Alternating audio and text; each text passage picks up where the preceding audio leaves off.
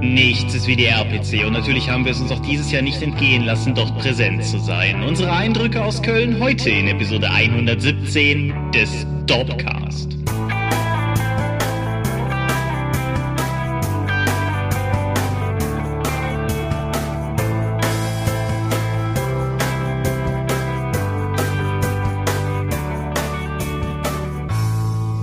Hi und herzlich willkommen zur Episode 117 des Dorpcast. Einmal mehr haben wir uns hier versammelt, um über Dinge zu reden, die mit Rollenspielen zu tun haben. Und wenn ich wir sage, dann meine ich zum einen dich. Michael Skopje-Mingers, guten Abend. Und zum anderen mich, Thomas Michalski. Hi. Und worüber reden wir heute? Letztes Wochenende war eine große Veranstaltung im Fantastikbereich, die viele Leute bewegt hat und auf der viele Neuigkeiten besprochen wurden, nämlich das Warhammer Fest in Nottingham. Und Games Workshop hat unglaubliche Dinge dabei bekannt gegeben, die mich, die mich schon praktisch zerreißen, endlich darüber sprechen zu können. Ja, aber eigentlich reden wir über die RPC. Ja, nein, Warhammer Fest. Also, da ist die zweite Edition von Age of Sigma angekündigt worden. Mein Gott, drei Jahre nach Start von dem Ding. Jetzt eine neue Edition von Age of Sigma und die kommt schon in zwei Monaten. Sie haben schon Sachen angekündigt, wie ja, dass die Magie viel wichtiger wird und dass man nicht mehr aus dem Nahkampf heraus schießen kann. Als Spieler von den Caradon Overlords, die dessen komplettes Konzept darauf basiert, Magie vielleicht höchstens bannen zu können und keine aktiven Magier zu haben und nur zu schießen, während sie im Nahkampf sind oder bevor der Nahkampf eingeleitet wird, habe ich große Sorge.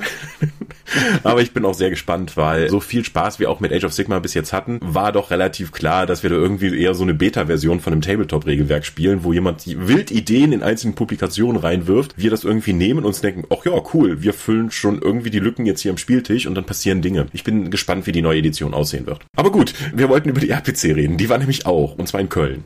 Genau, aber bevor wir über die RPC reden, bevor wir über Medien reden, haben wir noch kurz eine kleine Handvoll Themen vor dem Thema, durch die wir kurz durchschreiten wollen. Zum einen das Thema Crowdfunding ruht nicht, sondern hat einen, einen weiteren Fall hervorgebracht. Der Uhrwerk Verlag crowdfundet Fate Settings. Und zwar einfach mal drei auf einmal. Beziehungsweise, ist da nicht schon ein viertes dazugekommen? Dann ist das ist das schon freigeschaltet worden? Das ist natürlich durchaus möglich. Also das Crowdfunding läuft erstmal auf drei deutsche Abenteuerwelten. So lief es zumindest los. Ähm, sag mal was dazu. Ich scroll mal kurz drüber und gucke, ob ich das bestätigen kann. Fade, fade, fade, fade, fade, fade, fade, fade, fade, fade, fade, fade, fade, Ich dachte, das ist was, was thematisch passendes oder so. Fade, fade, fade, fade, fade. Spielleiter Willkür. Fade, fade, fade, fade, fade, fade, fade. Also, soweit ich das zum jetzigen Zeitpunkt sehe, sind es äh, drei Settings, nämlich äh, Opus Magnum, ein Setting rund um die Berliner Mauer, Märchenkrieger los, das von den Gebrüdern Grimm ausgehend Anime-Action präsentiert und Barbaricum, ein ähm, Alternativ-Historie-Setting. Genau, spätantiken Barbaren, Römer, Hunnen-Spiel. Genau. Alle drei für Fate. Manche für Turbo Fate, manche für Fate Core, manche für, ich glaube, beides. Und das äh, Crowdfunding hat eine Zielsumme von 4000 Euro. Es liegt, als wir das hier heute aufzeichnen, Montag wie meistens, äh, bei 4598 Euro, bei 136 Unterstützern und läuft noch 21 Tage. Scheint also zu gehen.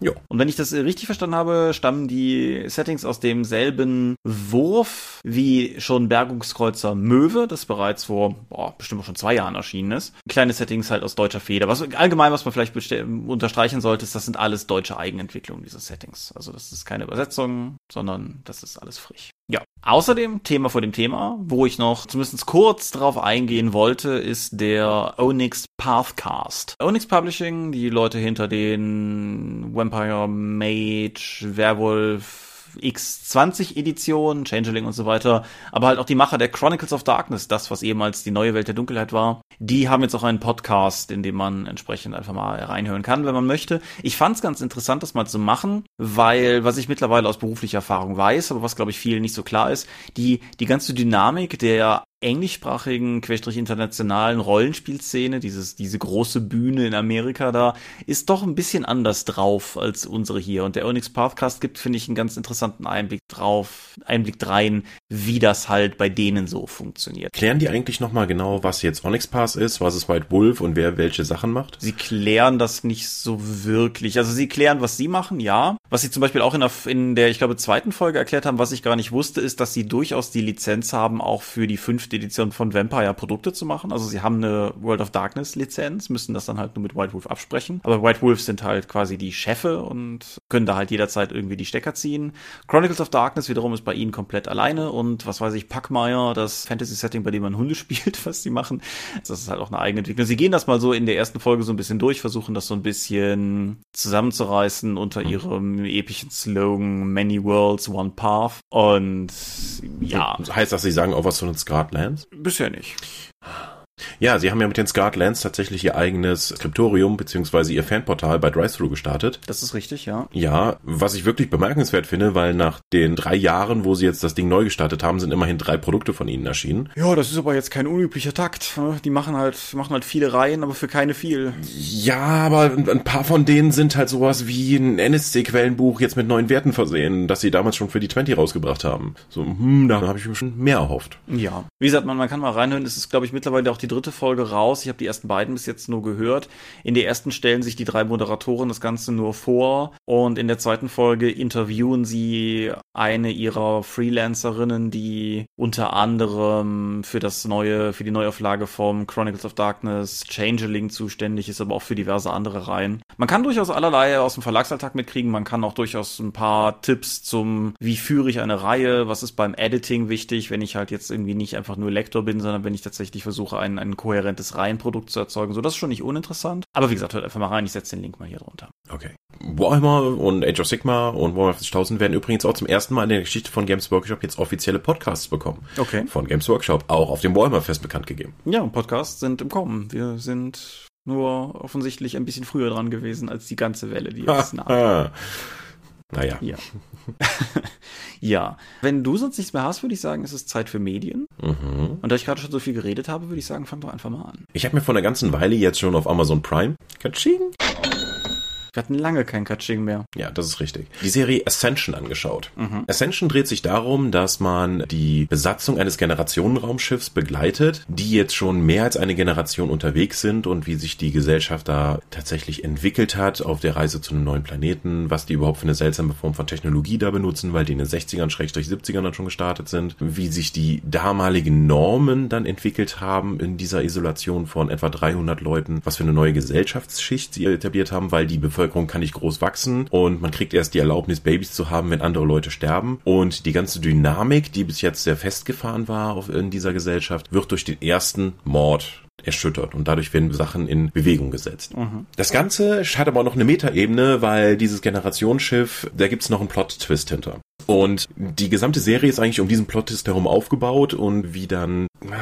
kann ich ja schon erklären, ich meine, das ist in einer der ersten Episoden geklärt, aber egal, nein, ich werde es nicht verraten, mhm. worum es da eigentlich geht, aber nichtsdestotrotz dieser Plot-Twist habe ich mir auch schon mal für ein Savage World Setting überlegt, mit dem Generationsschiff, sehr spannende Sache. Die Serie an sich ist eher okay, so im Mittelfeld. Sie hat diese spannende Dynamiken, sie hat diese alternative Gesellschaft, die sich nach und nach etabliert hat, was ganz durchaus Spaß macht zu schauen. Die, die Kriminalgeschichte ist eher so Mittel, aber alle alles, was sie da tun, wird, glaube ich, auch mit der letzten Episode und auch mit dem Ende der letzten Episode nochmal ad absurdum geführt. Mhm. Also da, das, das stellt eigentlich alles, was vorher gezeigt wurde, auf den Kopf und äh, du fragst dich so, hä? Das wäre viel befriedigender gewesen, wenn es jetzt abgeschlossen ist. Die Serie hat nie eine zweite Staffel erfahren, mhm. aber die ist auch so abgeschlossen. Wer auf so Low Sci-Fi, aber mit einem harten Kern steht und Gesellschaften in der Sci-Fi, kann da durchaus mal reinschauen. Ich denke, das durchaus äh, bietet das Unterhaltungswert. Ich habe dabei auch, glaube ich, bemalt. Also es ist eine High-Maintenance-Serie, wo man auf jeden Fall sehr aufmerksam zuschauen müsste.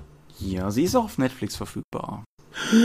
Insofern kann da jeder, wie er will. Alles klar. Ich habe ein Buch gelesen, um hier nochmal, um hier nochmal so ein Papiermedium rauszukramen. Christopher Golden, Snowblind, oder in der deutschen Ausgabe bei CrossCult, Snowblind, tödlicher Schnee ist ein Horrorroman. Er spielt in Neuengland und führt uns in den kleinen Ort Coventry, wo zu Beginn des Buches ein, ein schrecklicher, schrecklicher Schneesturm über das Land hinwegzieht. Und in diesem Sturm verschwinden eine Reihe Leute, teilweise Kinder, teilweise Ältere. Es, es ist einfach nach dem Sturm fehlen eine ganze Reihe Leute. Andere haben den Tod gefunden und insofern ist das insgesamt eine Tragödie, die den ganzen Ort ziemlich gezeichnet hat, die aber auch zugleich so ihre, sagen wir mal, so verschiedene Charaktere, die sich darüber dann auch nochmal auf eine besondere Art nahegekommen sind und so. Und die eigentliche Handlung des Buches spielt dann einen geraumen Zeitraum später, irgendwie einige Jahre, ich weiß gerade aus dem Kopf, zwölf Jahre meine ich. Und es droht halt wieder ein Schneesturm. Und im Zuge dessen sind die Bewohner natürlich so ein bisschen nervös, weil sie sich einerseits sagen, es ist, dass es irrational ist, da jetzt deshalb nervös zu sein, aber andererseits war das halt damals schon alles sehr, sehr seltsam. Und es sammeln sich dann auch tatsächlich sehr schnell Vorboten von einem dunkleren Schicksal, das da kommt. Das Ganze ist ein Horror oder vielmehr ein Geisterroman. Mhm. Und mein Problem mit dem Buch ist vor allen Dingen, dass ich im Prinzip mit der falschen Erwartungshaltung rangegangen bin, glaube ich. Weil, was das Ding, was ich erwartet habe und was das Ding auch macht, ist versucht so ein bisschen den Stephen Kingschen Stil von Sachen wie zum Beispiel, wie heißt das Ding auf Deutsch, die Arena oder so, so diese viele Charaktere, viele Handlungsstränge, die durch den Ort miteinander verbunden sind und durch ein Ereignis halt irgendwie miteinander in, in Interaktion gebracht werden oder so. King kann das sehr, sehr gut. Snowblind macht das so lala, aber das war im Prinzip nicht mein Problem. Was ich mir erhofft hatte, war, war Mystik, war Unerklärliches, war halt tatsächlich Horror. Aber das Buch ist sehr offen im Umgang mit dem, wie seine, seine Geisterwesen funktionieren und wäre es ein Film, wäre es einer dieser Filme, der das Monster schon sehr früh zeigt, sozusagen. Und irgendwie, ich habe das hm. Buch nicht ungern gelesen. Ich fand die Charaktere interessant. Ich fand interessant zu gucken, wohin die ganze Figurenentwicklung geht. Es war aber nie spannend. Also kein, keine, keine der vielen Seiten. Die deutsche Ausgabe ist relativ voluminös, irgendwie 400 Seiten rum. Und ja, wie gesagt, das ist las ich okay. Aber also das Buch gibt sich sehr viel Mühe, in diese Stephen King-Kerbe zu hauen. Es hat auch vorne ein Zitat von Stephen King und auf dem mhm. Backcover nochmal dasselbe Zitat in länger und, und insgesamt irgendwie. Aber es hat mich einfach nicht so richtig, so richtig mitreißen können. Es ist ein Thema, das mich, das mich interessierte, aber irgendwie, ja. Und das ist nicht Teil einer Reihe? Nee, das ist schlicht und ergreifend einfach nur ein Buch. Hm, weil Christy Golden war die Autorin, ne? Christopher Golden. Ah, okay. Weil Christy Golden schreibt ja ganz viel als Auftragsschreiberin für ganz verschiedene Reihen. Die kannst du dann buchen, wenn du was ein Buch für Ravenloft, Warcraft oder sonst was brauchst. Dann ja. ist Christy Golden liefert da ziemlich solide Kost. Ja. Nee, das Buch ist, also es ist trotzdem insofern natürlich ungewöhnlich, als das Cross Cult sehr viele Sachen in Reihen bringt oder eben Reihen bringt, so den, den Pelbar-Zyklus oder die James Bond-Reihe, die sie zum Beispiel gemacht haben, die ganzen Star Trek-Reihen, die sie haben und so. Nicht Snowblind steht für sich, ist einfach so ein Standalone-Roman, der im Taschenbuch relativ teure 15 Euro kommt und als digitale Edition relativ günstige 8 Euro. Und ja, kann man lesen, aber ich muss ganz ehrlich sagen, es ist kein Buch, das ich irgendjemandem jetzt empfehlen würde. Es war mehr oder weniger auf der positiven Seite von egal. Okay. Hm. Aber dann hast du es durchgezogen. Ja, ich breche Bücher selten ab. Hm. Da, da muss schon mehr kommen. Vor einer ganzen Weile habe ich noch Batman Arkham Knight auf der Xbox durchgespielt. Das ist der letzte Teil der Reihe, richtig? Ich bin unsicher. Okay. Äh, also Batman Arkham Knight ist auf jeden Fall der mit dem Batmobil. Ja, okay. Denn das ist so das herausragende Element dieses Spiels. Im letzten Teil sind schreckliche Dinge passiert. Die Stadt ist jetzt eigentlich wieder ganz sicher, aber äh, irgendjemand beschließt jetzt, dass Gotham Ziel von wirklich viel Terror sein soll und die Stadt wird daraufhin komplett evakuiert. Wer bleibt natürlich übrig in der Stadt, um Randale zu machen? Die ganzen Verbrecher. Mhm. Das heißt, du hast eine bis auf Verbrecher leere Stadt. Batman kann da rumfliegen, äh, so wie er eben fliegen kann mit seinem Cape, sich mit dem Hakenschleuderer hochziehen, dann gleiten lassen, dann irgendwo landen und Leuten ganz furchtbar die Knochen brechen. Oder aber du benutzt jetzt dein Batmobil, das ja tatsächlich so eine Art Panzer ist. Und auch in diesem Spiel schwer, schwer bewaffnet. Nicht nur mit einem MG, das angeblich Gummigeschosse verschießt, sondern auch mit einem Geschütz. Mhm. Und das brauchst du auch, weil die Leute, die dort als Terrororganisation unterwegs sind, schicken nämlich eine gesamte Armee in diese Stadt, um die zu besetzen. Und ich meine wirklich eine Armee. Da sind halt wirklich Soldaten in Dutzender Trupps mit Maschinengewehren unterwegs. Es sind ferngesteuerte Panzerdrohnen damit. Warum sind die ferngesteuert? Damit du die mit dem Batmobil ordentlich zerschießen kannst. Und das hat wirklich einige, so stimmungsvoll der Rest des Spiels auch vielleicht sein mag. Dieses, diese Batmobil-Passagen, wo du ähm, durch die Stadt sausen musst, sind okay, aber die Kämpfe sind sehr seltsam, weil an einigen Stellen musst du effektiv gegen Dutzende und Dutzende von diesen Panzern kämpfen, die anrollen, um eine Mine zu verteidigen. Mhm. Und ich meine das wirklich, dass dann eine Mine in der Straße ist, du versuchst die durch einen hochgeladenen Virus zu deaktivieren und dabei kommen dann 48 Panzer angefahren und versuchen nicht davon abzuhalten. Was selbst über das Batcom dann Alfred mal kommentiert mit, nun Sir, ich glaube nicht, dass das ein guter Tausch war für diese Terroristen. Ja, dem stimme ich zu. Ich habe im Spielverlauf sicherlich hunderte von Panzern zerstört. Also, aber wo, wer schickt diese Panzer? Es ist der Arkham Knight. Der hat offensichtlich ein persönliches Hühnchen mit Batman zu rupfen und hat deswegen die All-Star-Team der Schurken zusammengestellt, die eben unterwegs sind, um dann missionsweise in dieser frei begehbaren Stadt dann Batman zu ärgern. Dazu hat dann auch noch der Riddler Catwoman entführt, die du dann auch noch befreien kannst, indem du sein, nach und nach seine Rätsel löst. Es gibt unfassbar viel zu tun und es spielt wie die anderen Arkham-Teile auch immer nur in einer Nacht. Mhm. Also Batman erlebt ganz viel in einer Nacht. Das ist wirklich bemerkenswert. Ich glaube, ich habe 30, über 30 Stunden in dieser Nacht in Gotham verbracht. Die Mission an sich, die, die, die Geschichten, die dabei sind, sind durchaus nicht unspannend. Trotzdem die bizarren Rennpassagen mit dem Batmobil, wo du die mit dem effektiv Panzer dann über Dächer fahren musst, auch stellenweise, um dann mit der Winde dich irgendwo hochzuziehen, die brechen die gesamte Immersion des Settings doch schon ziemlich stark. Das macht den Rest der Story und der Rest der kleinen Geschichten, die eben da nach und nach auch in Nebenmissionen dann erzählt werden, relativiert das mir dann doch zu sehr. Insgesamt ist es, glaube ich, kein schlechtes Spiel. Der Arkham Knight, der als neuer Gegner da äh, etabliert wurde, man hat relativ schnell eine Idee, wer hinter dem steckt, weil der in seinem ganzen Gusto und in seiner Vorgehensweise ähnelt er und in seiner Rüstung ähnelt er schon sehr Batman, mhm. als würde er ihn kopieren wollen, um ihn dann wirklich als auch als Mythos zu vernichten. Ja, äh, bedingte Empfehlung für Batman Arkham Knight. Man muss sich halt irgendwie mit diesem Auto arrangieren können. Es ist, glaube ich, der schwächste Teil der Arkham-Reihe, die aber insgesamt immer noch sehr stark ist. Wenn du sagst, der schwächste Teil der Arkham-Reihe, ist das inklusive des Origins-Teils, der nicht von Rocksteady entwickelt wurde, oder hast du den nicht gespielt? Jetzt müsste ich mich wirklich noch erinnern können, ob ich den, der spielt ja vor den anderen. Genau. Doch, das ist mit Black Mask, ne? Doch, den mhm. habe ich auch gespielt. Ich würde sagen, Batman Arkham Knight ist der schwächste. Okay. Wegen, wegen der ganzen bizarren Batmobil-Passagen. Und der Riddler hat ja auch nicht nur total clevere Ideen gebaut, äh, sondern weil das Batmobil in diesem Teil so wichtig ist, hat der Riddler effektiv Gotham untertunnelt und die Rennstrecken dahin gebaut, die du in gewisser Zeit halt schaffen musst, um zeigen zu können, dass du klüger bist als er. Das wie gesagt, die, alles, was mit Batmobil zu tun hat, bricht die Immersion des ganzen Settings ziemlich massiv. Mhm. Das ist durchaus auch der, deswegen auch für mich der schwächste Teil. Alles klar. Ja, ich dachte mir, wenn, wenn Snowblind nicht als King-Derivat funktioniert, dann schwinge ich mich einfach nochmal indirekt zur Quelle und habe It geschaut, beziehungsweise S, den ersten von zwei Teilen der Neuverfilmung von Stephen Kings klassischer böser Clown-Erzählung halt. Das ist ein Film, der, glaube ich, wie manche andere auch, ganz, ganz tief aus der Development Hell erstmal wieder rauskriechen musste und ist irgendwie sicherlich zehn Jahre lang immer wieder in Entwicklung oder Nichtentwicklung gewesen. Sah dann zeitweise ganz gut aus, als wenn hier Cary Fukunaga, der unter anderem die erste Staffel True Detective gedreht hat, als wenn der das Projekt an sich nehmen würde, aber das dann auch wieder irgendwie ins Wasser gefallen. Und dann kam irgendwann Andy Muschietti her, ein Argentinier, von dem ich meinen Lebtag lang noch nicht gehört hatte. Und der hat den Film jetzt gedreht. Und diese ganze Geschichte hat dem Film absolut keinen Abbruch getan. Das ist ein richtig, richtig guter Horrorfilm geworden. Okay, ja, ich habe den selbst noch nicht gesehen, aber alle Leute im Bekanntenkreis haben gesagt, gesagt, das ist der beste Horrorfilm seit Jahren. Also man muss dazu sagen, ich meine, viele, viele aus unserer Generation, viele allgemein, die sich für das Genre interessieren, werden die Story vermutlich kennen. Sei es, weil sie das Buch gelesen haben, sei es, weil sie die alte Fernsehverfilmung mit Tim Curry gesehen haben, die alle lieben, die sie in jungen Jahren schon gesehen haben und jene, die wie ich sie erst als Erwachsene gesehen haben, eher mit so einem drauf reagieren. Aber gut.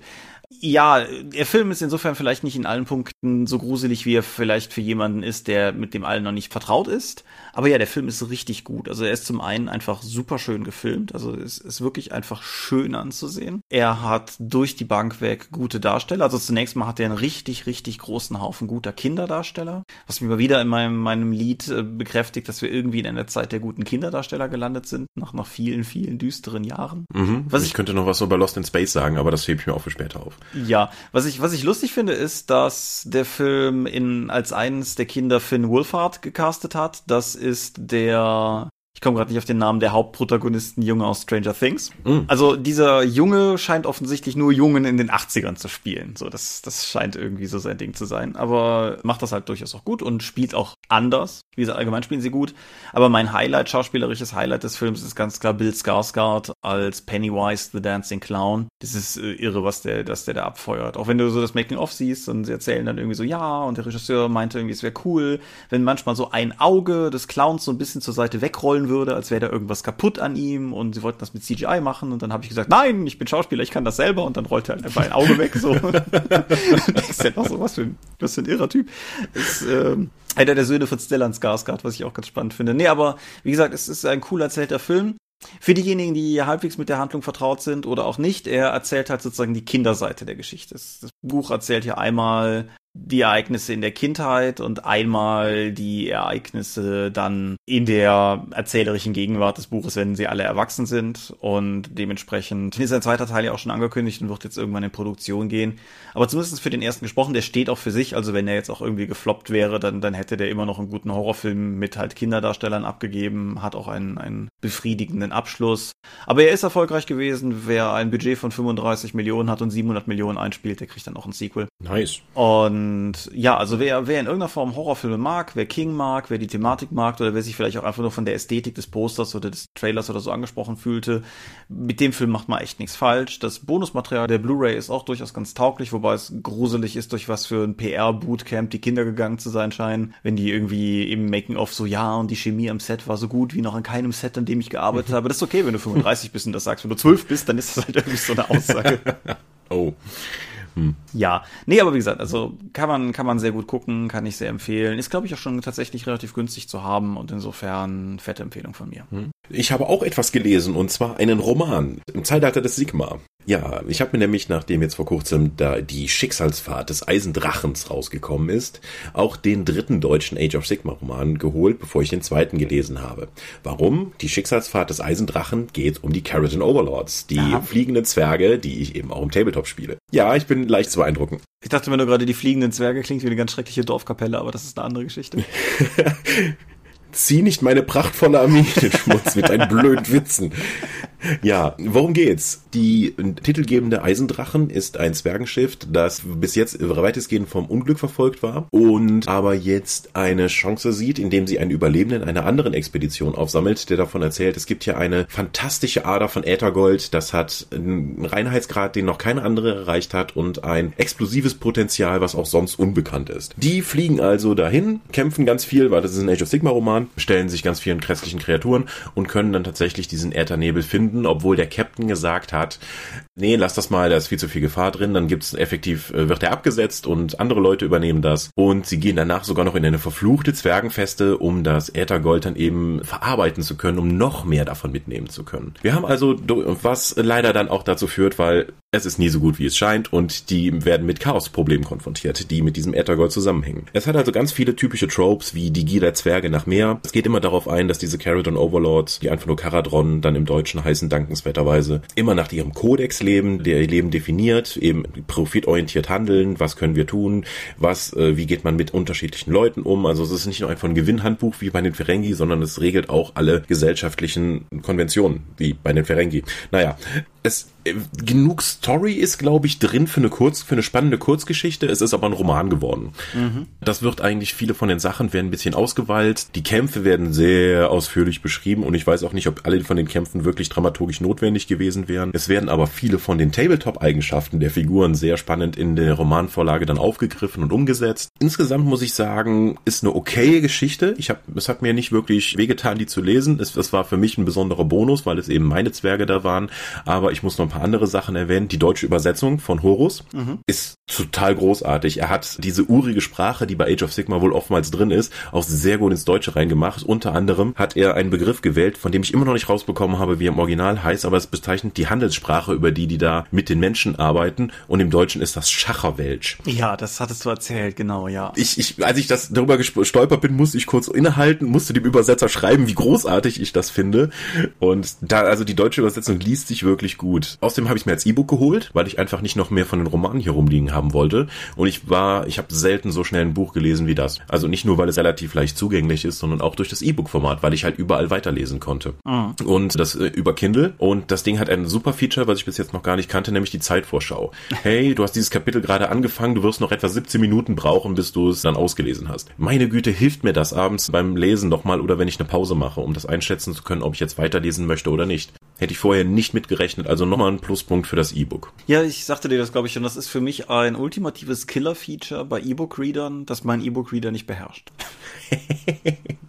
ja, ich habe es auf dem Handy gelesen, fast äh, komplett. Ja, die, die neueren Kindle E-Book-Reader können das auch, aber ich habe den diesen alten, ich weiß nicht, 30, 40, 50 Euro, diesen, diesen billigsten Kindle, den es mal gab, den habe ich halt, mhm. weil so oft benutze ich ihn ja auch nicht. Und der tut's für meine Zwecke, aber das ist das eine Feature, von dem ich echt wünschte, er hätte. Dass der ganze andere Kram irgendwie mit Beleuchtung und so, der ist mir völlig egal, aber das, das wäre schon echt cool. Mm, ja, wie gesagt, ich habe es auf dem Handy einfach gelesen, indem ich mir die kostenlose App geladen habe. Hm, ja, gut. Es gibt auch noch für Age of Sigma jetzt jede Menge kostenlose Kurzgeschichten, wo alle paar Tage sowohl auf Deutsch wie auf Englisch welche veröffentlicht werden, zu den Malign Portents, also den bösen Vorzeichen, die jetzt die, die, den Vorsprung des Todes in den Reichen von Sigma dann nach und nach thematisieren und jetzt auch in die zweite Edition von Age of Sigma überleiten werden. Das sind halt sehr knackige, kurze Kurzgeschichten jeweils zu Fraktionen, die leider nicht in der gleichen Qualität übersetzt sind und auch immer die Eigennamen, wie auch im Tabletop, immer auf Englisch drin lassen, was sich halt furchtbar liest. Ganz furchtbar. Ja. Vielleicht werden sie es in der zweiten Edition jetzt ein bisschen ändern. Aber die sind auch kostenlos verfügbar. Wenn also mein Age of Sigma insgesamt reinschnuppern möchte, kann sich einfach auf der Games Workshop Seite diese Kurzgeschichten dann anlesen.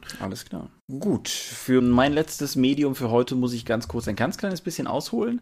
Äh, Ralf und ich haben, wo ich jetzt wieder in der Eifel wohne, beschlossen, eine alte, einen alten Ritus wiederzubeleben und wir sind jetzt zum insgesamt zweiten Mal bisher in die Sneak Preview ins Kino in Euskirchen gegangen. Das war das Kino Kino, in das wir gegangen sind, als wir halt noch Schüler waren, hier in der Ecke. Und ja, wir haben einfach gedacht, wir, wir riskieren das mit der Sneak nochmal. Und beim ersten Mal, das soll heute nicht Thema sein, hatten wir Steig nicht aus, eine deutsche Mischung aus Nicht auflegen und Speed, die man durchaus ganz gut gucken kann. Und das ist ja schon immer ganz interessant, du hast ja keine Ahnung, was kommt, du weißt im Prinzip nur, dass es kein Blockbuster sein wird, weil die brauchen keine Sneak. Und dann saßen wir da und dann kam das erste Firmenlogo, wir waren noch zu viert, Markus und Tom waren auch dabei, und dann kam das erste Firmenlogo und es war eine französische Filmfirma. Und dann kam das zweite Firmenlogo und das war eine französische Filmfirma. Tobis Film? Wo so bei dem, bei dem fünften Logo fragte Ralf mich, hast du irgendwen davon gekannt? Und ich musste das verneinen.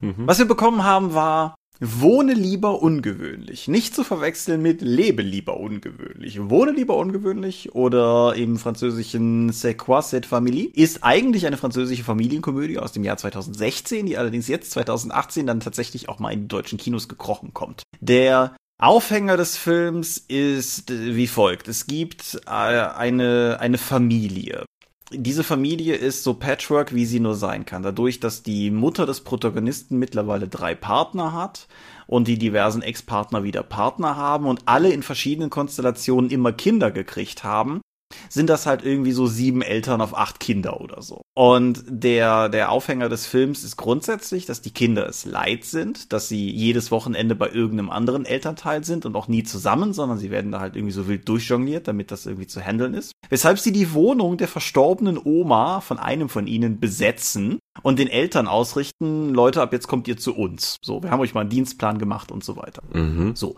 was dann folgt, ist eine in weiten Teilen relativ harmlose und seichte, aber durchaus gut gemachte und unterhaltsame Familienkomödie. Familienkomödie mit dem kleinen Disclaimer, dass das Ganze ein französischer Film ist. Das heißt, es wird sehr viel geraucht, nicht nur Tabak. Und es wird getrunken. Einer der Main Traits der Großmutter ist, dass sie im Prinzip nur auf Alkohol funktioniert. Und es gibt relativ viel Beischlaf, wenn auch offscreen. Aber es ist halt. Ach, diese Franzosen. Ja, wir haben auch nachher überlegt, ob wir das jetzt einfach so als Doku über Frankreich ab oder Doku über Paris absuchen wollen. Das ist Frankreich. Ja, aber wie gesagt, also der Film, der guckt sich gut weg, so wenn man jetzt irgendwie was, was sucht, was, was wirklich irgendwie, was man problemlos auch mit der ganzen Familie oder so gucken kann, funktioniert ja auf jeden Fall. Er ist toll gespielt, auch hier wieder großes Lob an die Kinderdarsteller. Ich meine, die gehen runter bis in ein Alter, wo ich von niemandem erwarte, dass er schauspielen kann, aber alles ab irgendwie zehn Jahren aufwärts spielt richtig gut in dem Film. Die Eltern sind auch gut aufgelegt. Gekannt habe ich im Prinzip keinen, bis auf Julie Depardieu, das ist eine der Töchter von Gérard Depardieu Mathieu, die habe ich aber auch nur am Namen erkannt, nicht, dass ich da jetzt irgendwas mit der verbunden hätte. Aber ein Gedanke noch auch aus der Kategorie von das Positive in den Dingen suchen. So, wir guckten den und der war halt auch nett. Und dann gibt es einen Shot, im Laufe des Films, da sind sie gerade auf dem Weg, die Wohnung zu besetzen, wo du halt die ganzen Kinder nebeneinander ein bisschen wie so ein klassisches Rollenspielcover die Straße runtergehen siehst. Irgendwie, alle haben irgendwie alberne Rucksäcke und irgendwer hat sein Instrument auf dem Rücken und irgendwer schiebt ein Fahrrad und so. Und alles, was ich dachte, war, das ist voll die gute Jugendbande. ein wie sechs Freunde. Genau. Das heißt, wenn ihr im übernächsten ein wie sechs Freunde Band die Patchwork-Profis als spielbare Gruppe findet, okay. Dann wisst ihr jetzt, wo es herkommt. Mhm. Und nee, also wie gesagt, ist kein Film, in den ich ins Kino raten würde, aber es ist durchaus einer, wo ich sagen würde, wenn ihr nichts zu tun habt und der ist irgendwie auf dem Streamingdienst oder läuft im Fernsehen oder sowas, schaltet einfach mal rein. Kann man schon durchaus gucken. Okay. Wir haben uns am Wochenende auf der RPC gesehen. Genau, ja. Wenn auch nur Sonntag. Genau, ja, ich war samstags nicht auf der RPC, weil ich. Es gibt einmal im Jahr entsteht so eine große kosmische Macht und zieht eine ganze Schar Leute in einen bestimmten Garten, das ist nämlich das Michalski Familienfest, das äh, zu versäumen nicht möglich ist oder so. Und das koinzidierte halt mit der RPC, weshalb ich den Samstag damit verbracht habe, zu grillen und mir die Haut hummerrot brennen zu lassen. Aber Sonntag war ich dann auch auf der RPC. Samstag haben Mark, äh, Quatsch, Markus war ja auch nicht da. Markus hat ja einfach Urlaub gebucht und hat dann festgestellt, dass RPC ist. Nein, aber Janine, Achim und Tom haben am Samstag den Dorfstand gehütet. Am Sonntag war ich dann noch mit dabei, ja. Hm. Ich war seit Freitagabends in Köln, aber erst dann auch seit Samstagmorgens beruflich dann auf der RPC, nämlich ich habe die ganze Zeit am Ulysses-Stand rumgehangen. Ah, also nicht die ganze Zeit, aber es war schwierig vom Stand runterzukommen. Ich habe also, wie viele andere RPCs auch, nichts von der Messe gesehen, außer den Weg von der, äh, vom Eingang bis zum Ulysses Hauptquartier. Und den Weg vom Ulysses-Stand bis zum Dorfstand, an dem warst du ja durchaus auch mehrfach. Da war ich einmal, ja, oder zweimal, ja. Genau, also das ist ja, das ist ja das klassische Los der RPC-Aussteller, was wir ja auch jedes Jahr wieder berichten. So viel gesehen habe ich auch nicht. Ich habe mehr gesehen, klar, weil Dorfstand ist einfach um Welten entspannter als, als bei Ulysses am Stand. Und dadurch, dass wir halt effektiv auf unsere kleine Fläche da auch nur eine begrenzte Anzahl von Leuten brauchen, konnte halt jeder auch immer mal wieder rumlaufen, sodass ich durchaus was gesehen habe. Ich kann jetzt aber nicht behaupten, dass ich die ganze RPC gesehen habe oder sowas. Die war auch dieses Jahr relativ groß, mhm. weil oben in der Halle, wo der normalerweise auch der Ulysses-Stand war, hinten links in der Ecke effektiv, fanden wohl Renovierungsarbeiten statt, weswegen eine jede Menge große Rollen runtergelassen wurden und alles neu gemixt wurde. Und es ist ganz viel von dem Cosplay und sonstigen Restkram in die untere Halle gewandert, die bis jetzt nur sehr, sehr stiefmütterlich behandelt wurde. Genau, wenn du Restkram sagst, meinst du auch die Dorp? Völlig Korrekt. Ja, genau. Wir, wir waren unten genauso wie zum Beispiel die RuneQuest Gesellschaft und Pen Podcast, die unsere Nachbarn links und rechts waren. Aber du hast schon recht, es war dadurch, dass jetzt auch immer mehr unten war, waren auch mehr Leute unten. Also ich glaube, es ist jetzt irgendwie zwei Jahre her, dass dieser arme Typ, der eine Sturmtruppe in Force Awakens war, irgendwie da unten alleine mehr oder weniger saß und hoffte, dass jemand ein Autogramm haben möchte oder sowas. So war es nicht. Ich glaube schon, dass oben mehr los war, aber unten war schon durchaus auch ein konstanter Besucherstrom da, ja. Hm. Du hast den Samstag ja nicht mitbekommen, aber der Samstag war unfassbar voll. Wir hatten ja einen großen Stand bei Ulysses mhm. und der war die ganze Zeit eigentlich voll besetzt mit Menschen, so dass man kaum durchgehen konnte. Und Markus, Nico und ich waren sozusagen als Redaktionshansel da, denen man Fragen stellen konnte und es gab stellenweise Schlangen, um mit den einzelnen Redakteuren reden zu können. Mal abgesehen davon, dass Kunden auch am Stand waren, um Sachen zu kaufen. Ja, genau. Ulysses hat wieder dieses Supermarktkonzept im Prinzip gefahren mhm. im Verkaufsbereich, wo man halt durchgehen, sich Sachen aufladen und damit dann zur Kasse gehen kann, was ich nach wie vor eine coole Lösung finde. Ja. Und es gibt ja halt immer noch genug Raum, um da rumzustehen und mit Leuten auch zu reden und dann oder beratend einzugreifen. Wenn wieder irgendjemand ein Star Wars Würfelset kaufen möchte und ich ihnen dann sage, nein, für nur zwei Euro mehr kriegst du eine komplette Einsteigerbox, da sind die Würfel aber auch drin.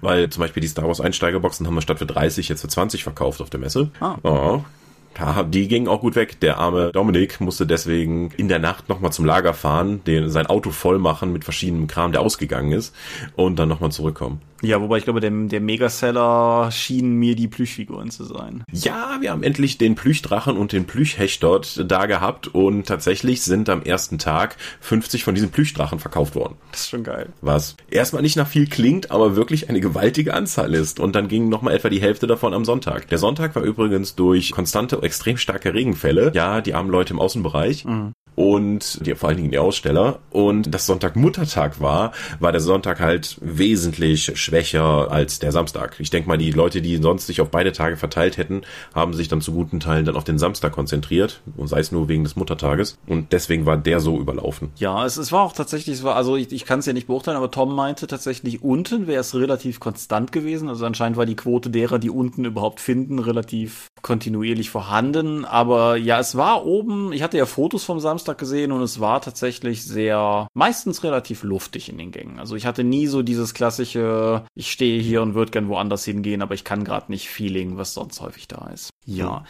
Was war noch am Ulysses-Stand? Also es gab irgendwelche neuen DSA-Zeug, was weiß ich. Hexen hat es nicht zur Messe geschafft, dafür war aber schon ganz viel Kram da, Schnellstarter, Startercharaktere. Und der Mirko hat die ganze Zeit darum gesessen und zwei Tage lang Hexendemos gegeben und mit Leuten über das Spiel geredet. Mhm. Wir hatten auch ein paar sehr fleißige Drachlinge da vor Ort, die die Hexendemos gegeben haben. Oder auch Vampire-Demos für die fünfte Edition. Und was natürlich immer wieder zu der Frage geführt hat, macht Ulysses jetzt die V5? Nee, wissen wir noch nicht, aber hey, ihr wollt das doch ausprobieren, oder? Und dieser Drachling hier, die die viele Grüße, macht das hier die ganze Zeit. Ja, voll cool. Und wir hatten Daryl am Stand. Sowas haben wir auch selten. So ein Amerikaner, der mal rumsitzt und die ganze Zeit dann auf Englisch Demos gibt. Genau, Daryl Hayhurst, der, der Mann hinter Talk. Mhm. Ja, die Demo-Runden sind, glaube ich, ganz gut angekommen, wenn ich immer, wenn ich schon mal öfters rübergeschaut habe oder dann hinten wieder Geschrei war. Daryl meinte, ja, das Spiel ist weitestgehend von Shane Hensley designt worden und der steht halt auf so explodierende Würfel und dann wurden alle am Tisch dann jubeln können, weil es gerade so gut läuft. Ja, und das bietet Talk dann auch. Und wenn du dann rübergeschaut hast und alle Leute so, ja, wenn du mal wieder richtig fett Schaden würfeln konntest gegen einen Gegner, das ist mitbekommen. Daryl und auch das Feedback dazu war dann richtig gut. Daryl ist aber auch, ich habe ich hab ja nur irgendwie hm. am, am Sonntag nur eine Weile mit ihm geredet, aber Daryl ist halt auch unfassbar charismatisch, finde ich. Also ist ein super netter Kerl, mit dem du eigentlich direkt ins Gespräch kommen kannst und ja. Ja, angenehmer Typ. Und Talk ist lustig. Genau, wir, also wir, wir, kannten uns halt von der Arbeit her, aber live ist halt anders als mhm. über Skype oder per E-Mail. Ja. Ja, am Dorfstand, wir hatten auch keine Neuheit. Ich warte immer noch auf das letzte Abenteuer für allzeit bereit, den nächsten 1 wie 6 Freunde Band. Es, äh, es, grämt mich, aber ähm, es, es, wird dann irgendwann kommen und dann kommt auch der Band. Was wir dabei hatten, waren die Drakon-Blöcke. Mehrere Leute da. Das heißt aber auch schon, dass das Abenteuer, das ich vor sechs Jahren geschrieben habe. Das kann sein, ja. Dann auch dauert, zögert sich noch heraus, dass es das dann auch mal gedruckt gibt. Genau, ich meine, das ist ja, das ist ja auch schon sehr lange als PDF zu haben und ja. hätte genauso gut im letzten Band sein können, aber es hat halt einfach thematisch besser in den hier gepasst und insofern, ja, aber genau, das, das zögert sich noch hinaus. Mhm. Nee, wir hatten die Drakon-Blöcke dabei, ich hatte mehrere Leute da, die auch da irgendwie einfach fragten, so könnt ihr mir den mal zeigen. Du hast zwar im letzten Dorpcast erklärt, wie der aussieht, aber ich habe nicht genau verstanden, was du gemeint hast und ähm, Okay. Ja. Nee, das, das ich glaube, ich habe gar keinen mitgenommen. Ich habe aber auch noch einen für dich, das ist kein Problem. Okay. Ähm, ja, wir, wir hatten halt die beiden 1 wie 6 Freunde Bände, die es bis jetzt gibt, das Grundregelwerk und Geistergarn und Halunken da. Die sind uns auch relativ gut aus den Händen genommen worden. Ich hatte dann auch Sonntag nochmal neue mitgebracht, um den Bedarf decken zu können. Also ich meine, wir reden hier von deutlich kleineren Zahlen als bei Ulysses, aber trotzdem, es freut mich einfach nach wie vor, dass da sehr viel Interesse besteht, ein Produkt gedruckt zu kaufen, bei dem wir jedes Mal, wenn es jemand kaufen will, nochmal sagen, es gibt es auch umsonst als, als PDF-Download, aber es tun halt Leute trotzdem. Schrecken aus der Tiefe ist auch ein paar Mal verkauft worden. Viel Lob und Zuspruch vom Dorpcast. Einige von euch werden das wissen, weil sie mutmaßlich diejenigen waren, die gelobt und zugesprochen haben. Ja, vielen Dank dafür. Das ist auch das ganze Wochenende über immer wieder passiert, dass Leute am Ulysses-Stand zu mir gekommen sind, um sich für den Dorpcast zu bedanken. Vielen Dank dafür. Ja. Das verschönert einen doch Tag. Auf jeden Fall, ja. Und das, das war auf jeden Fall auch sehr cool. Dann, also es gibt auch wieder Dorp-TV-Videos. Es gibt weniger Dorp-TV-Videos dieses Mal als gewohnt. Das liegt auch ein bisschen daran, dass wir halt personell so ein bisschen dünn bestückt waren, was einfach dazu führte, dass Dorp TV nicht vom Stand wegkommen konnte. Was einfach bedeutete, dass diejenigen, die ein Interview wollten, zu uns kommen mussten. Wenn das Leute nicht gemacht haben, lag das auch nicht zwingend immer daran, dass da jetzt irgendwie Desinteresse bestanden hätte, aber es ist halt teilweise, also zum Beispiel Mario Truant hatte das Problem halt auch, die waren halt, ich glaube, mit zwei Leuten oder so am Stand, die kamen nicht weg, wir kamen nicht weg, kein Interview. So das wird auf das Spiel wieder anders sein, aber es hat halt einfach diesmal, oder das wird auch diesmal dazu führen, dass wenn ihr die Videos seht, die sind halt alle bei uns, am, bei uns am Stand entstanden. Aber ich hatte Tom gestern mal gefragt und irgendwie so acht Videos oder so sind es halt doch wieder geworden. Du hast ja auch eins gegeben. Genau, wo ich da, äh, denn Sonntag war ich hier unten auf der, Achtung, Experience Stage, einer der Bühnen, die es da unten gab. Und die Leute von Pen Podcast, viele Grüße, hatten dort eine Diskussionsrunde von Verlagsvertretern organisiert. Da war ich dann für Ulysses Spiele, da war der Patrick für Uhrwerk Verlag, da war der Tega für Pegasus und dann noch System Matters und der Verlag hinter Ultima Ratio, die Stimme von Mutter. Hat der einen eigenen Verlagsnamen? Ich habe nicht aufgepasst. Das war Sonntag, ich war schon zu müde. ja, naja, egal. Äh, wir fünf saßen dann oben und haben dann eingeringt von zwei Moderatoren dann Fragen von den Moderatoren und am Ende dann noch aus dem Publikum beantwortet. Sei es nun zu, wie bewerbe ich mich bei einem Verlag, wie kann ich mein Spiel da unterbringen. Ich hoffe, ich hoffe, wir haben viele Träume zerstört. Weil wir waren uns oben auch sehr einig, dass momentan eigentlich es, die Luft sehr dünn ist, weil so viel anderes erfolgreiches Zeug bereits im Markt ist und dann noch was Neues oben drauf zu packen wird schwierig. Wir haben darüber geredet, warum Crowdfunding sinnvoll ist, warum die Unterscheidung zwischen etablierter Verlag und Indie-Verlag überhaupt keinen Sinn macht, gerade bei unserer Branche. Mhm. Dass Fantasy immer noch stärker ist als Science Fiction, das konnte auch der Autor und Verlagsinhaber von Ultima Ratio dann bestätigen. Deswegen werden sie jetzt nach ihrem Science Fiction Spiel auch noch ein Fantasy Spiel nachreichen. Es sind ein paar Sachen dann, das war doch eine äh, sehr angenehme Runde. Ich habe zwar nicht viel vom Publikum gesehen aufgrund der Bühnenbeleuchtung, aber am Ende wurden auch noch Fragen gestellt und es sind danach auch noch mal Leute mit spezialisierten Rückfragen dann auf uns zugekommen. Deswegen denke ich, dass wir da auch noch einen Mehrwert erringen konnten. Und nachdem die Diskussion dann zu Ende war, bin ich dann noch an den Klos vorbei, dann zum Dorfstand gekommen und habe dann da auch noch ein runtergerattetes Neuheitenshow für alle unsere, was weiß ich, haben wir inzwischen zwölf Reihen dann geben können. Ja. Also, die Ultima Ratio im Schatten von Mutter Webseite sagt, es erscheint beim Heinrich Tüffers Verlag GmbH. Mhm. Okay, gut. Gut, haben wir das auch geklärt, ja. Ja, allgemein von auf dem Messe-Ding rumlaufen, was mir dieses Mal mehr aufgefallen ist als sonst, waren Autos tatsächlich. Also direkt hinter dem Dorfstand gab's ein Kit aus Knight Rider für diejenigen, die alt genug sind, um sich da noch dran zu erinnern. Ich habe überhaupt nicht mehr parat gehabt, was für ein großes Armaturenbrett-Kit hatte. Und dass damit effektiv der, ne der Beifahrersitz ja schon mal fast fast unbenutzbar wird. Ja, ne, und, und wie klein der Trans Am im Endeffekt war, wenn du den siehst. Und im Gegensatz dazu oben stand ja. der, der Ghostbusters Ecto 1. Was für ein Schlachtschiff das war. Also ich, ich äh, witzelte eben im Vorgespräch und wenn ich meinen kleinen Wagen vor Toms Bus stelle, dann hast du wahrscheinlich insgesamt die Länge von Ecto 1. Also das ist ein ziemliches Monstrum. Hm. Es gab Resident Evil Cosplayer, die ich sehr cool fand. Ich weiß nicht, wer es war, aber eine sehr, sehr exzellente Jill Valentine auf jeden Fall. Ja, allgemein. Also Cosplay war natürlich auch wieder reichhaltig vertreten. Oh ja, sehr, sehr umfangreich. Nicht nur mit Ständen, sondern auch mit Interviews auf den Bühnen und auch mit offensichtlich viel Cosplay-Prominenz, obwohl ich das halt überhaupt nicht einschätzen kann. Sylvester McCoy war wohl die ganze Zeit da, der ja jetzt auch fröhlich über Comic-Cons und jetzt offensichtlich auch die RPC tingelt und bei dem einfach mal eine halbe Stunde, dreiviertel Stunde bei einer seiner Bühnenshows effektiv, das sind ja keine Fragerunden, bei ihm dabei zu sein, ist wohl super lustig. Ich habe keine davon mitnehmen können, weil ich eben gearbeitet habe, aber wenn man die Gelegenheit hat, sollte man sich die wohl geben. Ja, ansonsten noch Cosplay-technisch, ich habe es nicht live gesehen, weil nur samstags da, aber Mia Steingräber, ihres Zeichens auch Zeichnerin in der Szene und Begleitung, haben Prinzessin Nuala und Prinz Nuada aus Hellboy 2 gegeben und das finde ich verdient einen Shoutout, weil Hellboy 2 ist einfach so unglaublich fantastisch und unterschätzt. Genau. Ich habe ja wollte den ja letztes Mal einfach nur noch im Hintergrund laufen lassen, als ich bemalen wollte, habe dann irgendwann den Pinsel zur Seite gelegt, so nach zehn Minuten und habe ich dann wieder hingesetzt und einfach nur diesen Film genossen, weil der einfach nur so toll ist. Ja. Aber bevor wir dahin jetzt abbiegen, äh, nebenbei, es war einer am Dorfstand und meinte zu mir, das fand ich einen ganz interessanten Vorschlag, wenn wir mal Flaute in der Medienschau haben. Klammer auf, sieht nicht danach aus. Klammer zu, äh, dass wir den Slot einfach mal nutzen, um so ein paar All-Time-Favorites den Leuten zu empfehlen, weil er halt, es klang so, als würde er daran glauben, als wenn in uns noch Weisheit schlummern würde, was man denn noch so auf jeden Fall in seinem Leben gesehen haben sollte. Mhm. Ich äh, sagte schon, im Zweifelsfall, vielleicht machen wir doch einfach mal irgendwie so eine, so eine B-Folge zu oder so, das wäre ja wäre vielleicht auch durchaus eine Maßnahme. Aber ich fand es auf jeden Fall eine interessante Eingabe, nehme ich auf jeden Fall mal mit. Ist vor allen Dingen interessant, das ist meines, meiner Erinnerung nach bei keiner der Umfragen bis jetzt aufgetaucht, aber wie gesagt, traf bei mir auf jeden Fall auch einen Nerv. Mhm. Ja. Achso, ich möchte nochmal mich bei Michael und Michaela aus dem Orkenspalter-Umfeld bedanken, die mir zuverlässig auf allen Cons immer eine Flasche Mountain Dew in die Hand drücken, weil ich das in meiner Gegend nicht mehr bekommen kann. Sie sorgen übrigens dafür, dass diese Plauze hier um mich herum erhalten bleibt, weil dieser flüssige Zucker, den ich da zu mir nehme, hilft mir immer wieder über den Tag, aber dann auch abends dabei nicht mehr einzuschlafen. Das ist sehr lieb, ja. Vielen Dank. Ja, ich sag einfach mal mit Danke oder so. Ja, am, super. Am, am Dorf genau, wenn ich dicker werde, wirkst du dünner. Hervorragend nicht. Am Dorfstand war unsere jährliche Keks-Nanny. Markus ja diesmal nicht da, das heißt, wir konnten Kundenkekse essen, ohne dass jemand geschimpft hat. Mm. Oh, ich habe von Tom auch noch ein My Little Pony Schokoriegel bekommen. Nee, Schokoriegel, Schoko am Spieß. Äh, wie nennt sich das? Schokololli nennen die sich. Schokololli, ja. Die Verpackung war eigentlich Fluttershy und dann habe ich die freudestrahlend aufgemacht und dann war Rainbow Dash drunter.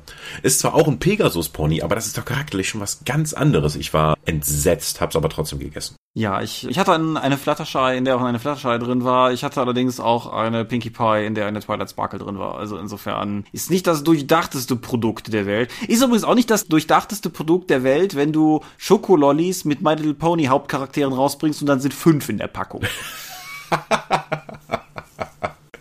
Das, die heißen ja nicht umsonst Main Six. Eben. Also das ist auf jeden Fall ja. irgendwie, da, da hat jemand nicht nachgedacht. Aber es gibt offensichtlich keine Rarity. Gro gerade Großzügigkeit als Element fehlt. Das sollte uns viel über den Kapitalismus verraten. genau. Apropos Kapitalismus, andere Verlage haben auch schöne Bücher. Es ist allerlei Kram erschienen rund um die RPC. Ach so, übrigens, um mal kurz Ulysses-mäßig reinzugrätschen. Das My Little Pony Rollenspiel verkauft sich übrigens hervorragend, wenn Leute das in die Hand nehmen können. Leute gehen einfach nur zu diesem Stapel, die sind jetzt der Fluch der Statuetten Abenteuerboxen endlich angekommen. Die gehen zu diesem Stapel, nehmen diese Box hoch und denken, wie toll, dass es das gibt. Ich bin sehr gespannt, wie die Reihe laufen wird, wenn erstmal die Starterbox raus ist. Ja, ich bin, bin auch durchaus. Ich muss mir die Statuetten noch krallen bei nächster Gelegenheit. Aber ja. Mhm. Ja, also der, der Uhrwerk Verlag hat drei Neuheiten mitgebracht. Er hat ein Fate-Setting, Wearing the Cape, rausgebracht, passend zu der Romanreihe, die jetzt auch bei Feder und Schwert angelaufen ist. Mhm. Das äh, Contact-Rollenspiel, dieses X-Gomeske Rollenspiel sozusagen, ist jetzt in einer Softcover Schwarz-Weiß-Ausgabe erschienen. Monochrom Edition. Monochrom Edition. Und Mutant Jahr Null hat ein Kartenset bekommen. Ich habe das tatsächlich eben mal googeln müssen. Es ist kein Landkarten, sondern ein Spielkartenset. Eine Verwechslung, die wir auch intern mhm. bei Ulysses häufig haben, wenn irgendjemand nach Kartensets fragt. Ja, ja. Ständig, Land-Land-Kartenset. Aber ich habe auch nachgefragt, für Mutantia 0 planen sie dann auch die Megatron-Erweiterung dann rauszubringen, die dann in der Postapokalypse mit mit dieser Roboterkolonie spielt. Das wird dann ein neues Grundbuch. Bin ich schon, das, das reizt mich am meisten von Mutantia 0. Ja, wir haben jetzt tatsächlich eine Mutantia 0 Runde begonnen in Aachen, hatten aber bis jetzt nur die Charakterschaffung, deshalb kann ich da noch nicht viel mehr zu sagen. Mhm. Pegasus hat mit das Halbmondreich ein siebte Seeband mitgebracht, mit Mission Sioux Nation oder Mission Sioux Nation und dem Schattenhand Handbuch 3 zwei Shadowrun-Neuheiten mitgebracht und mit Pulp Cthulhu und die oberen 10.000 zwei Cthulhu-Rollenspiel-Neuheiten. Und außerdem der Ruf des Cthulhu für, ich weiß nicht mehr genau, wie das heißt, für, für junge Leser oder irgendwie sowas. Das ist auf jeden Fall eine, eine Dr. Seuss-artige Nacherzählung von Cthulhus Ruf, was ich äh, hm. für, auf jeden Fall für ein geiles Produkt halte. Ich habe es nicht selbst in den Händen gehalten, aber das klingt auf jeden Fall irgendwie spaßig. Mir fällt gerade auf, der Pegasus-Stand war bei uns direkt gegenüber und ich habe nichts bei ihnen nachgeschaut.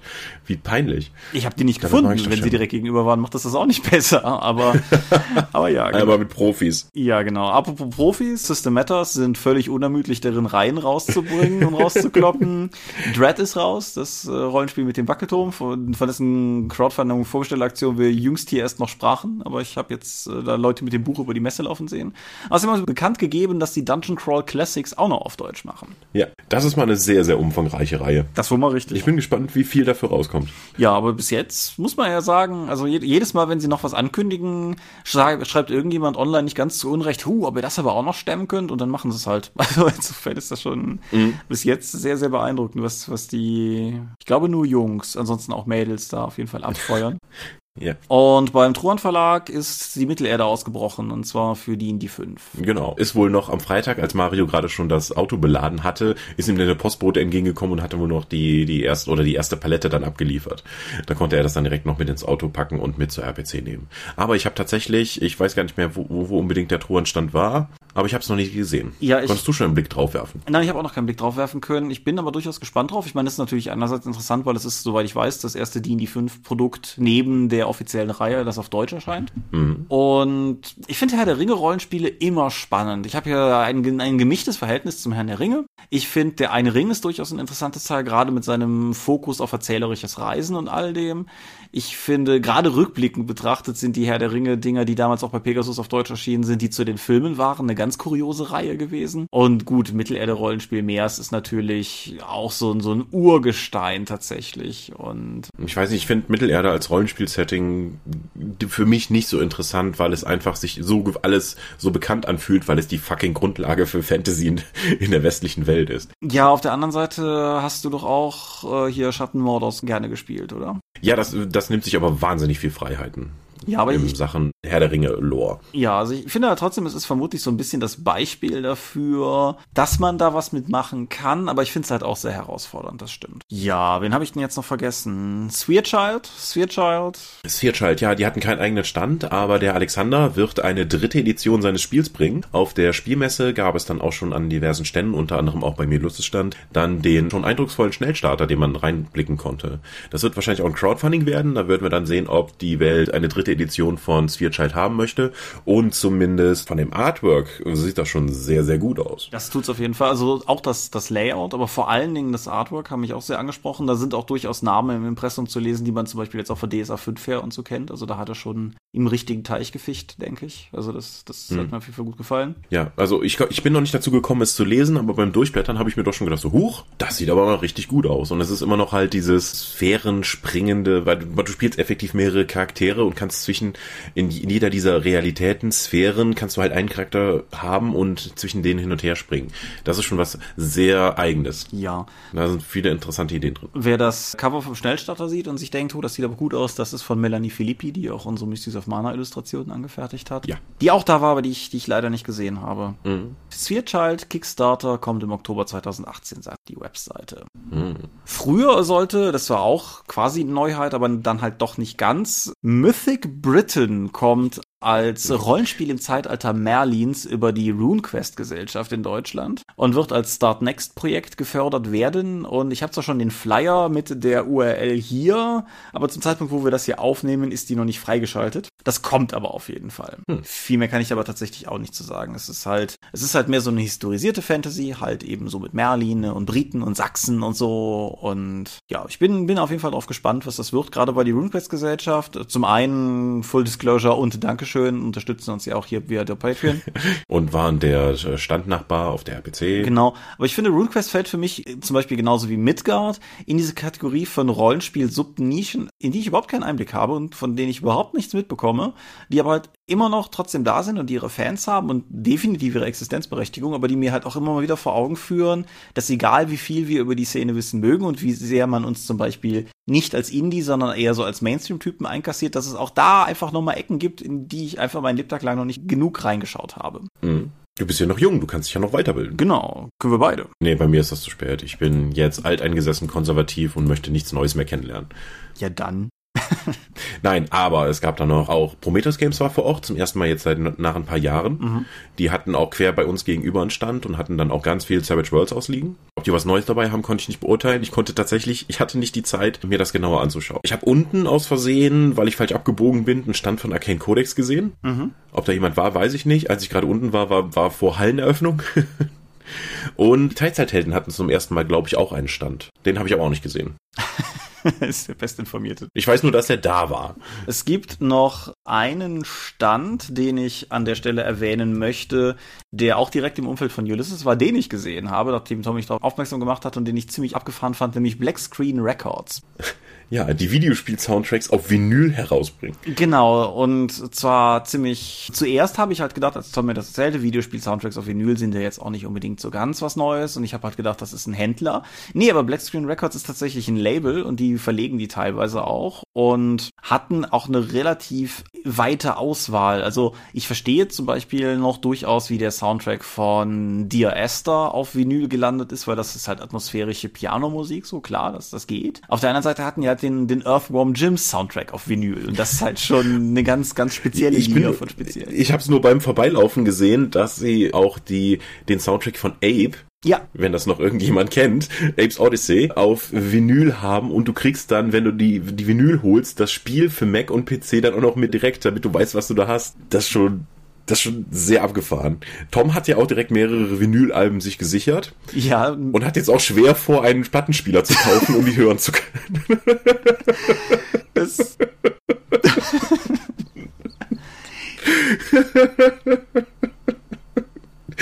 Ach, der Tom. Ja, ich, ich, saß, ich saß neben ihm teilweise am Stand, während er auf Amazon Plattenspieler Rätsels durchscrollte, wenn keiner, kein Kunde da war sozusagen. Ich habe aber auch tatsächlich zugegriffen. Ich besitze ja einen Plattenspieler und habe den, den Soundtrack von nicht Apes Odyssey, aber aus derselben Reihe Strangers Wrath, falls sich da noch irgendjemand dran erinnert, den Western Shooter in dem Setting, den sie mal gemacht haben und den Shadowrun Dragonfall Soundtrack, die habe ich mir mitgenommen. Aber wie dem auch sei, also ich finde es auf jeden Fall eine coole Sache und ich fand es erwähnenswert, weil das auch mal wieder was ist, was ich bewusst zumindest auf bisherigen RPCs in der Form noch nie gesehen habe. Mhm. Das, den Rest, den ich mir nur tatsächlich mal äh, effektiv in einer zehnminütigen Pause, die ich mir genommen habe, angeschauen konnte, war der Tabletop-Bereich. Also effektiv, wenn du am Ulysses-Stand vorbeigehst, Richtung Außengelände, einmal da entlang gegangen und da waren ja wirklich enorm viele Teststände, dass du einfach mal den Tabletop reinschnuppern könntest. Die Kollegen vom Phantasos Studio haben ja wieder ihren, ich habe noch nie eine Figur bemalt, wie mache ich das eigentlich, Workshop angeboten. Was heißt Workshop? Die haben eine, mehrere Tische hintereinander gereiht, wo Leute sich hinsetzen konnten und dann unter anderem auch mit von uns gesponserten Miniaturen einfach mal bemalen und die Miniatur durften sie dann auch mit nach, danach mit nach Hause nehmen. Ja, total coole Sache. Ich hoffe, dass da mehr Leute, die jetzt angefixt wurden, das Tabletop-Hobby mal auszuprobieren. Mhm. Die wurden dann auch direkt wieder zu den freundlichen Polen von Safe and Sound geschickt, weil die haben so kleine Promo-Pakete, wo genau zwei Figuren reinpassen und da steht halt deren URL drauf und ein Promo-Code und alles und dann kannst du dich davon überzeugen, wie geil deren Boxen sind. Und das ist mein einziger wirklicher, äh, also einer von zwei Käufen, die ich auf der RPC getätigt habe. Das ist diese eine neue Box für mehr Luftschiffe von meinen fliegenden Zwergen. Dann brauchte ich neues Gras für meine für meine Basen der Zwerge. Und noch jemand, der Bentley Silberschatten, mhm. der ja über viele Jahre für Ulysses-Spiele sehr begeistert Iron Kingdoms gedemot hat, war dann auch noch bei uns am Stand und hat mir mehrere Kampagnenwürfel von sich mitgegeben. Die haben ja Iron Kingdoms gespielt und dabei dann auch die, die Alchemisten der, des Golden Crucible und des Goldenen Schmelztiegels, wie haben wir die im Deutschen genannt? Ich weiß es nicht mehr genau. Und die haben halt nicht, hat sich bei Chessex für die Kampagne eigene Würfel machen lassen mit dem Symbol des Ordens und dann eingelasert. Krass. Das es so noch gar nicht gab. Und was ich total geil fand, äh, für einige Achievements effektiv innerhalb der Kampagne, wie der Orden wurde, nachdem er zersplittert wurde, wieder neu gegründet, gab es dann besondere Belohnungswürfel mit einer besonderen Farbe. Mhm. Und das finde ich als Konzept total toll. Da bin ich, die, die Würfel sahen nicht nur super aus, sondern ich bin mit der Idee heute auch mal zu Markus gegangen und gesagt, warum setzen wir das nicht eigentlich auch mal für unsere Kampagnen oder so etwas um? Mal gucken, was daraus noch wird. Ich bin also nicht nur sehr dankbar für die coolen Würfel, die ich da bekommen habe, sondern auch für die Idee dahinter steckt. Vielen Dank, Bentley. Ja, sehr cool. Ja, eine Sache habe ich noch auf meiner Liste stehen, die wir an dieser Stelle zumindest noch kurz erwähnen müssen, nämlich den RPC Award 2018. Wie jedes Jahr wurde der der Fantasy Award auf der Roleplay Convention vergeben. Das, die Verleihung findet immer samstags statt und wurde zum wiederholten Male, glaube ich, ne, von Tommy Krabweis und Mairi moderiert. Genau. Und ja, wir waren in diversen Kategorien mit Ulysses-Produkte nominiert. Wir haben auch in diversen Kategorien mit Ulysses-Produkten gewonnen. Spezifischer vor allem mit DSA-Produkten. Werden wir mal ein bisschen konkreter. Es gibt sechs Kategorien insgesamt. In vier davon war Ulysses-Spiele mit nominiert oder hat Produkte eingereicht und in vier davon haben DSA-Produkte den ersten Platz gemacht. Ja. Bumm. In Literatur ist es sogar besonders interessant, weil die erste und zweite Platz von DSA geholt wurde. Der zweite Platz mit einem Ulysses DSA-Roman und der erste Platz Platz mit einem der Philiasson-Romane von Heine. Ja. Das ist eine ziemliche Marktpräsenz für Deutschland beliebstes Rollenspiel. Ja, ich finde es auch durchaus, was ich zum Beispiel auch beachtlich finde, ist, dass wir die Kategorie Comic und Manga geholt haben, was ich, was ich einfach nicht erwartet habe. Also es gab halt einmal einen DSA-Comic und der holt dann direkt den ersten Platz. Genau, ja. Ja, die Frau Vogt hat auch gewonnen. Genau, es gibt den, es gab den Jury Award. Das ist ein ein Sonderpreis, der nochmal unabhängig von den Kategorien vergeben wird. Der ist eigentlich ist ja ein Publikumspreis mit vorausgewählter Liste und der Jury Award wird halt immer zusätzlich vergeben. Mhm. Offensichtlich hatte die Frau Vogt davon nicht Kenntnis bekommen im Vorfeld, weshalb die Frau Vogt auch schon abgereist war, als sie diesen Preis bekommen hat. Aber genau, der Splittermond-Roman Phönix und Affe hat einen, einen dieser Preise eingeheimst. Herzlichen Glückwunsch. Ja, auf jeden Fall herzlichen Glückwunsch von, von uns dafür. Und ich fand auch durchaus zum Beispiel cool, dass der Sorcery-Reihenband die Krone der Könige von Manticore dann auch einbekommen hat. Ich, ich äh, freue mich ja durchaus auch immer noch, wenn Manticore Erfolge einheimst. Hab ja auch genug für die gemacht als Freelancer. Yay. Und dann gibt's noch eine, die Kategorie Most Promising Product, die finde ich allerdings zugegebenermaßen ein bisschen, ein bisschen langweilig, großteilig zumindestens, weil so Sachen wie, was weiß ich, Shadow of the Tomb Raider oder Darksiders 3 oder The Elder Scrolls Online braucht vermutlich keine RPC Award, um irgendwie prämiert zu werden. Interessant fand ich das. Aber ja, Dungeon Fog. Genau, wollte gerade sagen. Dungeon Fog. Was ist Dungeon Fog? Dungeon Fog ist jetzt eine durch Abo-Modell basierte App oder ein Programm, das wird noch nicht so ganz klar von der Homepage, wo du dir Dungeons und Bodenpläne zusammenklicken kannst, wohl schnell und auch Spielleiterressourcen verwalten können sollst. Mhm. Habe ich bis jetzt nicht viel von gehört. Äh, mal gucken, wie sich das noch entwickelt. Sie sind jetzt in der Beta-Phase. Ja, mal gucken, vielleicht wird das ja das nächste große Ding. Genau, ich setze einen Link drunter. Es müsste eine Open Beta sein. Das heißt, wer reingucken will, sollte ah. einfach reingucken können. Gut. Ja. Ich habe die ersten Interviews, Audioformat, wie Schriftformat, wie Videoformat, die ich auf der Messe gegeben habe, sind auch bereits online, also dicken Respekt an die Crews, die irgendwie dahinter stecken und jetzt irgendwie wohl noch Sonntagabends oder so, wie es in der Medienbranche eben üblich ist, dann noch gearbeitet haben. Mhm. Jetzt kann man mit mir Interviews schon sehen zu Pathfinder 2, zu Dungeon Dragons, zu alles non-DSA. Genau, ja. Ich werde die nicht alle verlinken. Nee, ich denke, dass das. Eigentlich werde ich keins davon verlinken. Ich denke, das kann man ja auch googeln. Tom meinte, die DopTV-Videos sollen diesmal auch nicht zu lange auf sich warten lassen. Wir werden sehen. Ja. Genau. Dann ist, äh, denke ich, die Zeit des Sermons gekommen. Mhm.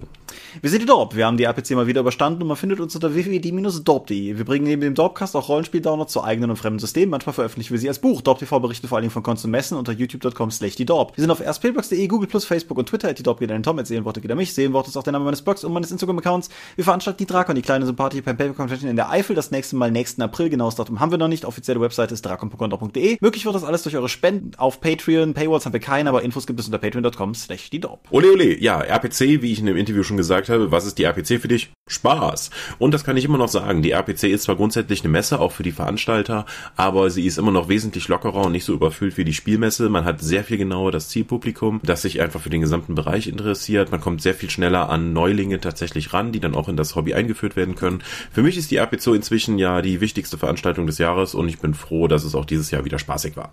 Ja, ich mag die RPC auch sehr. Ich freue mich auch jedes Jahr drauf. Ich sagte auch gestern noch entsprechend vor Ort zu einigen Leuten so, ich hätte jetzt ja auch durchaus mit dem Familienfest am Samstag einfach sagen können, gut, dann halt dieses Jahr keine RPC für mich aber ich wollte den Sonntag zumindest mitnehmen, einfach weil, weil die RPC so ein, so ein wichtiger und fester Teil meines Rollenspieljahres ist. Mhm. Und um mir den Schuh auch mal öffentlich anzuziehen, wir haben da neulich immer drüber gesprochen, normalerweise, wenn jemand auf, auf den Plan tritt in der Rollenspielszene und ankündigt, dass er irgendwas, was es schon lange gibt, jetzt total revolutionieren und besser machen oder größer machen wird, ist meine Standardannahme eigentlich immer, dass das nicht passieren wird. Und im Grunde habe ich damit bis jetzt immer recht gehabt, außer einmal. Als vor Hömmelo Jahren da so eine Orga daherkam und sagte, wir geben Deutschland jetzt mal eine große Rollenspiel-Convention. Und ich mir dachte, was wollt ihr denn machen? Wir haben ja schon die Feencon, die ist doch groß.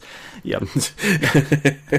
und der hat in anderen Dimensionen gedacht. Der hat in anderen Dimensionen gedacht, in Dimensionen, die es halt in der Form einfach in Deutschland vorher nicht gab. Und hat das halt auch einfach durchgezogen. Und hm. das. Aber an, das ist nicht nur in Deutschland. Ich, wir haben ja auch Daryl gefragt, was er von der RPC hält. Und er war auch völlig begeistert. Und er meinte, das wäre die, er wusste gar nicht, dass es unter der GenCon direkt darunter, dann auch in Deutschland, so eine große und so bunte Veranstaltung geben könnte. Ja, das ist halt, ich finde, das ist halt schon auch krasses Lob. Ich meine, du hast ja im Dorfcast auch schon von der GenCon berichtet und ein bisschen klar gemacht, dass das für Maßstäbe sind, von denen wir hier reden. Aber ja, das ist halt, keine Ahnung. Wer, wer die RPC noch nicht mitgemacht hat, sollte es, denke ich, einfach mal irgendwann tun, wenn es nicht zu weit mit dem Auto entfernt ist. Und es ist natürlich wie immer einfach zynisch zu sein über die RPC und sich über all die Dinge aufzuregen, die nicht funktioniert haben. Ich finde, man darf aber auch nicht aus den Augen lassen, was die RPC jedes Jahr wieder möglich macht und stemmt. Und das ist schon eine einfach sehr coole Veranstaltung. Gut, wenn ihr in der Nähe seid oder auch nicht, kommt zur RPC, habt Spaß mit Leuten, guckt euch viele verschiedene Sachen an, begeistert euch für Cosplay, äh, Außenbereich, Med, äh, Rollenspiel, Tabletop und all die mannigfaltigen Sachen, die unser Hobby so bietet. Genau.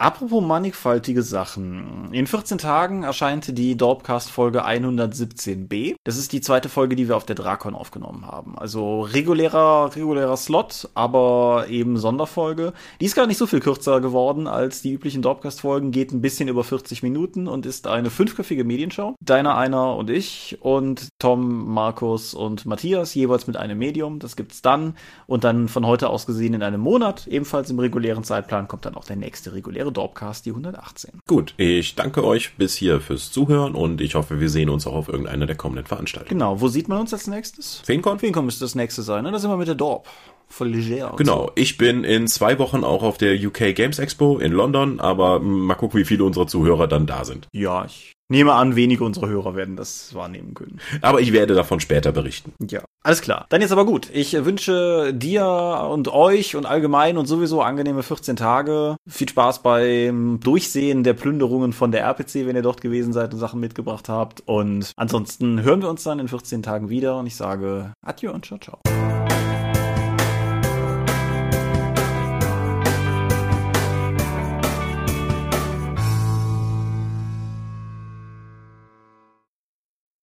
So, die, die Unterbrecher werden immer extremer. Meinst du, das könnte daran liegen, wie lange wir Discord oder so etwas vorab schon laufen lassen? Das könnten wir natürlich tatsächlich mal versuchen, dass wir nächstes Mal, wenn wir aufnehmen, unser Vorgespräch machen und dann beide nochmal neu starten. Mhm. Also Discord neu starten. Wenn du deinen Rechner neu startest, dann ist ja eine Stunde rum.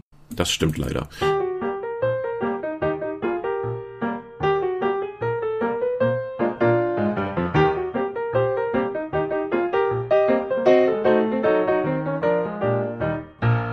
Dorp und der Dorpcast werden in ihrer Form durch eure Unterstützung und Spenden auf Patreon finanziert. Unser besonderer Dank gilt dabei wie stets den Dorp Ones, also jenen, die 5 Dollar oder mehr spenden. Und laut Stichtag 1. Mai sind das 8088, Lambert Benke, Gerrit Bonn, Andreas Korsten, Tobias Kronert, Daniela, Dorifer, Michaela Fege, Björn Finke, Marcel Gehlen, Stefan Göritz, Markus Greve, Matthias Günther, Granus, Dominik Ladek, Heinrich, Lightweaver, René Kulik, Angus MacLeod, Moritz Melem, Mofte, Orkenspalter TV, Dennis Oswald, Philipp Picker, die RuneQuest Gesellschaft, Ralf Sandfuchs, Oliver Schönen, Jens Schönheim, Alexander Schendi, Bentley Silberschatten, Lilith Snow White Pink, Steam Tinkerer, Stefan T., Tannelorn.net, Technosmurf, Teichdragon, Stefan Urabel, Matthias Vogel, Xeledon und Marco Zimmermann. Danke, dass ihr uns freiwillig, ohne Paywall und Auflagen so tatkräftig unterstützt, einfach weil ihr es könnt. Danke.